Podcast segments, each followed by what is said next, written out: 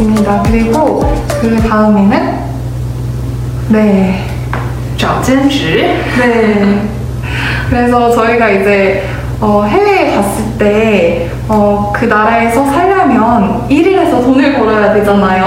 어, 부모님의 도움이 없는 한. 그래서 이제 한국에 오시는 유학생분들이 이 알바 천국이나 알바문에서 어, 알바를 잡아서 돈을 벌 수 있는 그런 아주 좋은 앱들이에요.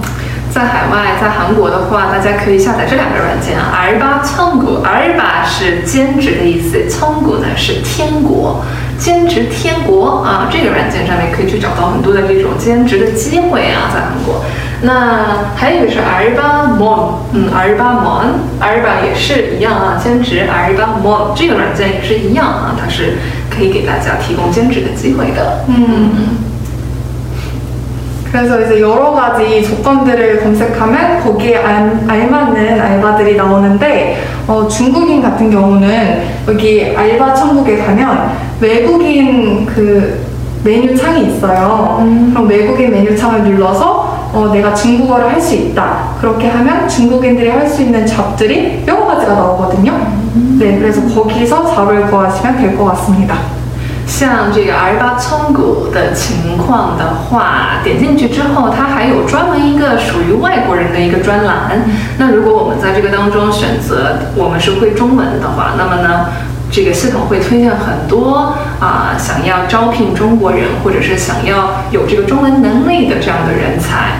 哎，我觉得这个挺好的。 음. 嗯，很方便，让大家可以找到发挥自己才能的啊、能力的这样的一些兼职。 음. 그래서 소울 언니 중국 분이시잖아요. 네. 그래서 처음 한국에 왔을 때 이런 알바 어, 앱들을 통해서 알바를 찾아본 경험이 있나요? 저요? 음. 저는 여기서 이용해본 적이 있지는 않았어요. 오. 어, 저는 보통 지인의 소개로 네. 뭔가 중국어 과외 이런 데 좀 했어요. 어, 오학반 다녔을 때. 네. 어, 어, 그래서 어, 저는 서울 같은데 명동 같은 데 가면 네. 중국인 분들이 되게 많으세요. 啊， 음. 如果去首尔明洞的话，会有很多中国人嘛？ 네. 근데 이제 어, 서울로 놀러 오는 중국인 분들이 많다 보니까 이 화장품 가게나 음. 그런 가게에서 중국인들이 일을 많이 직원들이 하시거든요. 다 네, 중국인 아니면 중국어 할 줄 아는 음. 그런 분들이 맞아요. 많이 많았어요. 네.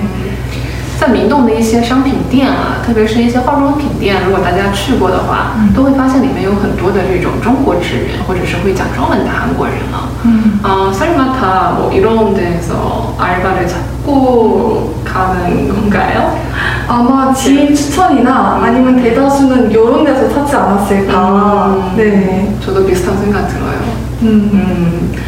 아무튼 알바 찾으려 면 지금 한국에서는 이 두 가지 앱이 가장 인기가 많고 사람들이 많이 이용하고 있는 곳다. 네, 맞습니다.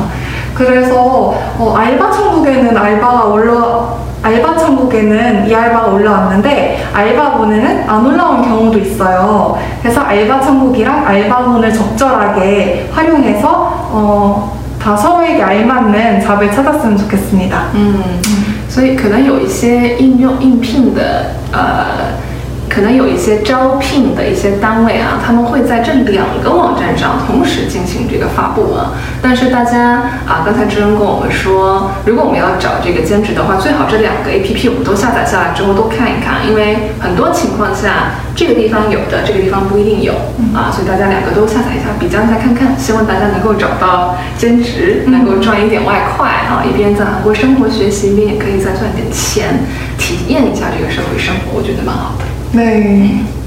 你身边的贴身韩语伙伴韩之，想学韩语，想考 topic，想翻译韩语论文，想去韩国留学，就找韩之。